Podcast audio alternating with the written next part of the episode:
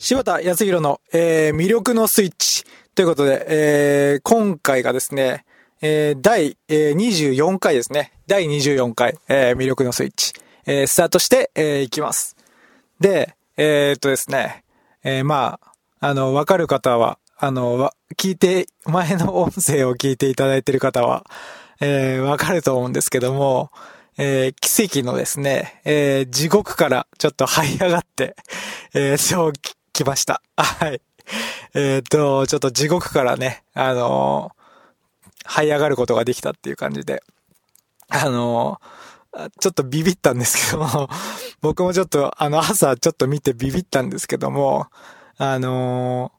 ぜ、あのね、前回の音声を聞いていただいた方はわかると思うんですけど、あの大失敗をしましてですね、あの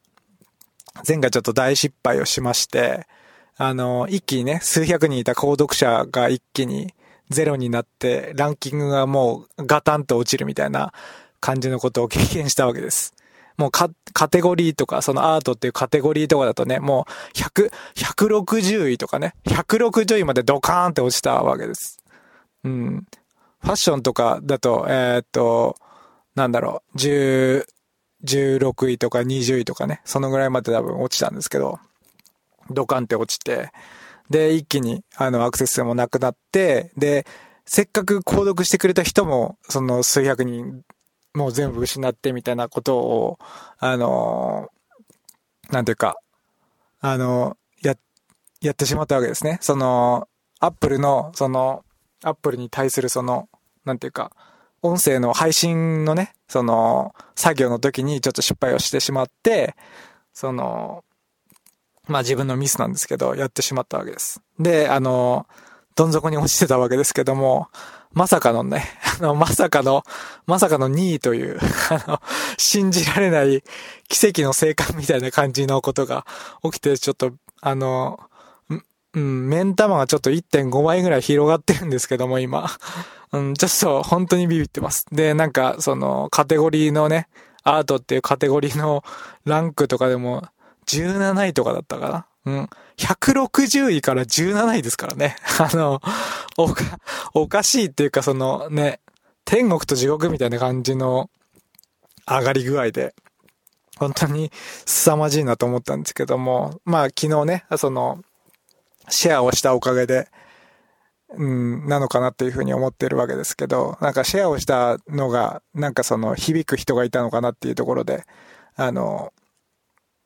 うん、なんか、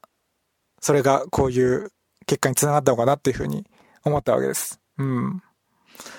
で、えっ、ー、と、ちょっと今回はその、なんていうか、その経験も踏まえたところで、えー、何かそのコミュニケーションの心理で、えー、リスナーのあなたに何かこう、なんていうかな、伝えられることがあるんじゃないかなというふうに思ったんで、えっ、ー、と、今日は、えっ、ー、と、与えることが心理を動かすっていうテーマで話していきます。えー、与えることが心理を動かす。で、えー、っと、まあ、あのね、大失敗して、うん、その、数百人っていう購読者を失って、ランキングもガタガタに落ちて、1位だったのがガタガタに落ちて、っていう経験をしたっていうのを全部、その、コンテンツとして出して、その、人のためになるからっていうことで、その、出して、言ったっていうことで、結局、そのやっぱり誰かのためになるっていうね、自分の失敗談だけど、伝えることによって誰かのためになるっていう風な気持ちでね、その誰かのためになるからっていう気持ちでやっぱり出したってことが、やっぱりその、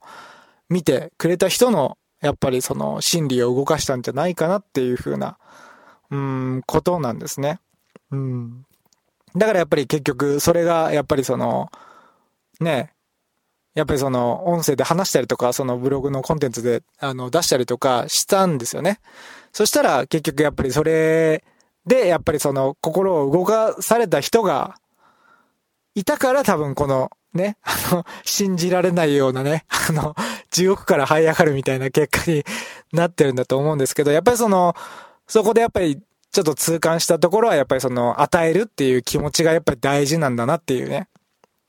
うん、ところをちょっと思ったわけです。あの、心理学勉強 してたりする人は、あの、そんなの知ってるよみたいな感じで言う人もいるかもしんないんですけど、あの、それでもやっぱりその、この痛感としてね、実体験として、やっぱり、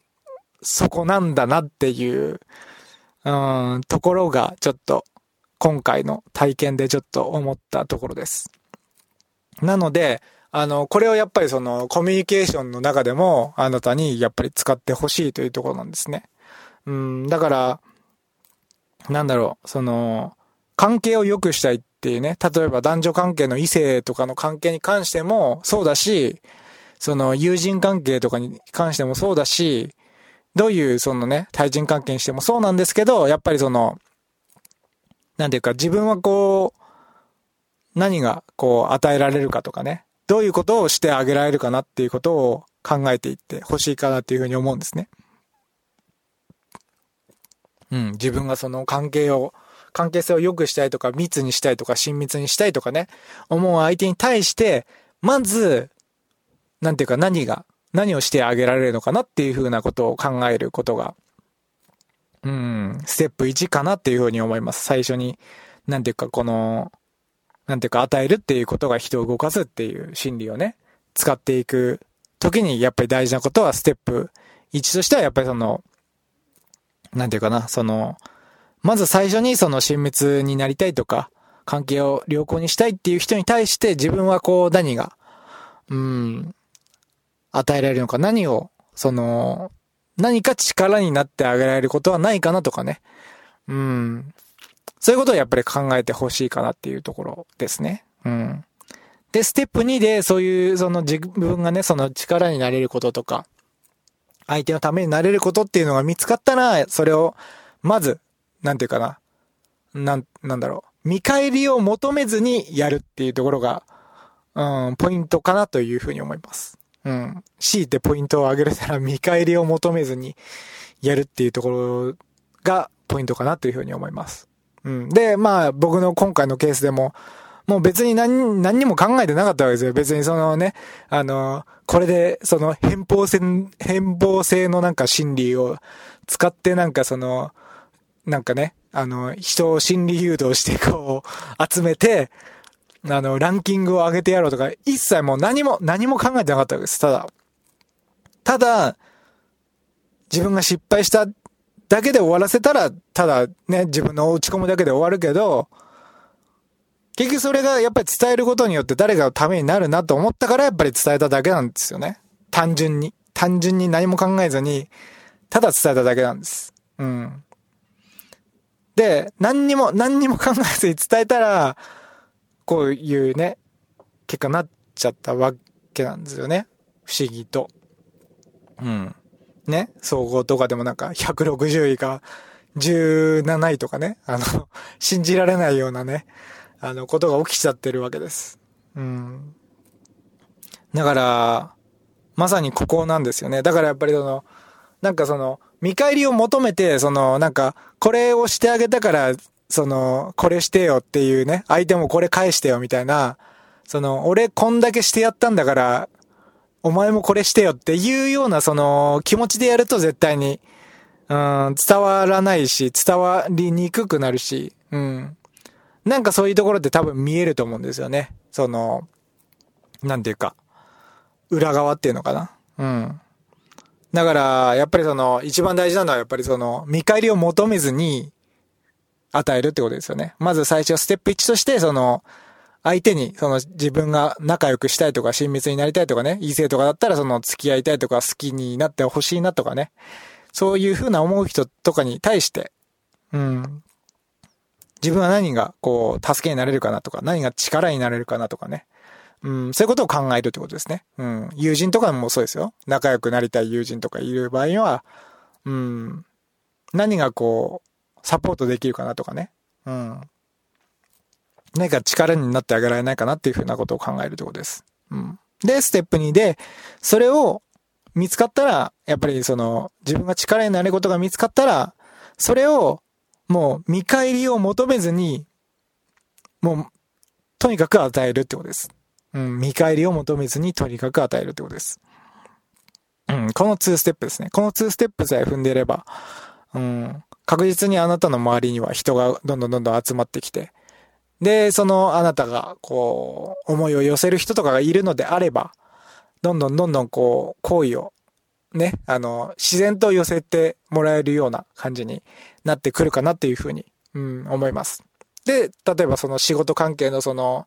仕事のパートナーだとかね、そういう仕事上でのその付き合いのある人とかだったら、どんどんどんどんあの信頼性がどんどん高まってきて、逆にその、なんていうかな、自然とその、なんかあなたが逆に困ってる時にその助けてくれるっていうのかな。うん、あなたが困っている時に、さらっと、ああ、俺やっとくよとかね。うん、そういう感じでこう、助けてきてくれたりとか、私やっとくよとかね。そういう感じでその、助けに来てくれたりとか、そういうことが多分起こって、自然と起こってくるかなというふうに思います。この2ステップをやればね。うん。で、まあ今すぐ、やるべきことはやっぱりその、とにかくその、なんか与えるってことをその、1日うん、何でもいいからその、1回でもいいから、ちょっとその、与えるっていうことを、なんかその人とコミュニケーションするときにちょっと考えながら、うん、コミュニケーションを取ってみるっていうことかなというふうに思います。とにかくコミュニケーションを取るときに、一日一回でもいいから、ちょっとその、なんかその与えるっていう気持ちを持ってみるとかね、そういう意識を持ってみるみたいなことから始めてみたら、うん、確実になんか人生が良くなっていくんじゃないかなっていうふうに思います。うん。まあそのね、人生でモテる心理学っていうタイトルにもつけてるんですけど、ね、あの、人生でモテるっていう、その、異性に関してもその、同性に関してもその信頼されたり、異性に関してもその好かれたりみたいなところで人生でモテるっていう話をしてるわけですけど、やっぱり本当に人生でモテるようになるんじゃないかなっていうふうに思います。うん。なんていうか、うん、やっぱりその与えるっていうことが、与えるっていうことが、その人の心理をね、心を動かして、やっぱり、それがやっぱりその、ついてくるっていうところなんですよね、人が。うん。だからやっぱり、これが一番その与えるっていう気持ちでこう日々過ごしていくっていうことが、うん、一日一回でもいいから与えるっていう気持ちでそのコミュニケーションを取る中で与えるっていう気持ちを、うん、組み込んでいくっていうことが、うん、大事かなっていうふうに思います。うん。それがやっぱりその、今回の、そのね、地獄の底から這い上がったような 経験から、まあ言えることかなというふうに、うん、思います。うん。ということで、えっ、と、今回が、えっ、と、第、えー、24回かな ?24 回。えっ、と、魅力のスイッチということで、えっ、と、話してきました。ではでは、えっ、と、また次回も楽しみにしていてもらえればというふうに思います。本当に、あのー、ここまでね、あの、奇跡の生還じゃないですけど、奇跡の生還をしてできたっていうのもやっぱりその一人一人のね、あの、リスナーの方が、やっぱりその、なんか、心を動かされた、されて、それでこう、やっぱり共感してくれて、やっぱりその支持してくれたっていうところがあると思うんで、本当に、リスナーの方一人一人に本当に感謝をしたいなというふうに、うん、思ってます。では、えっ、ー、と、次回も楽しみにしていてもらえればというふうに、えー、思います。では、えっ、ー、と、今回の、えっ、と、魅力のスイッチは以上になります。えお聴きいただいて、えありがとうございました。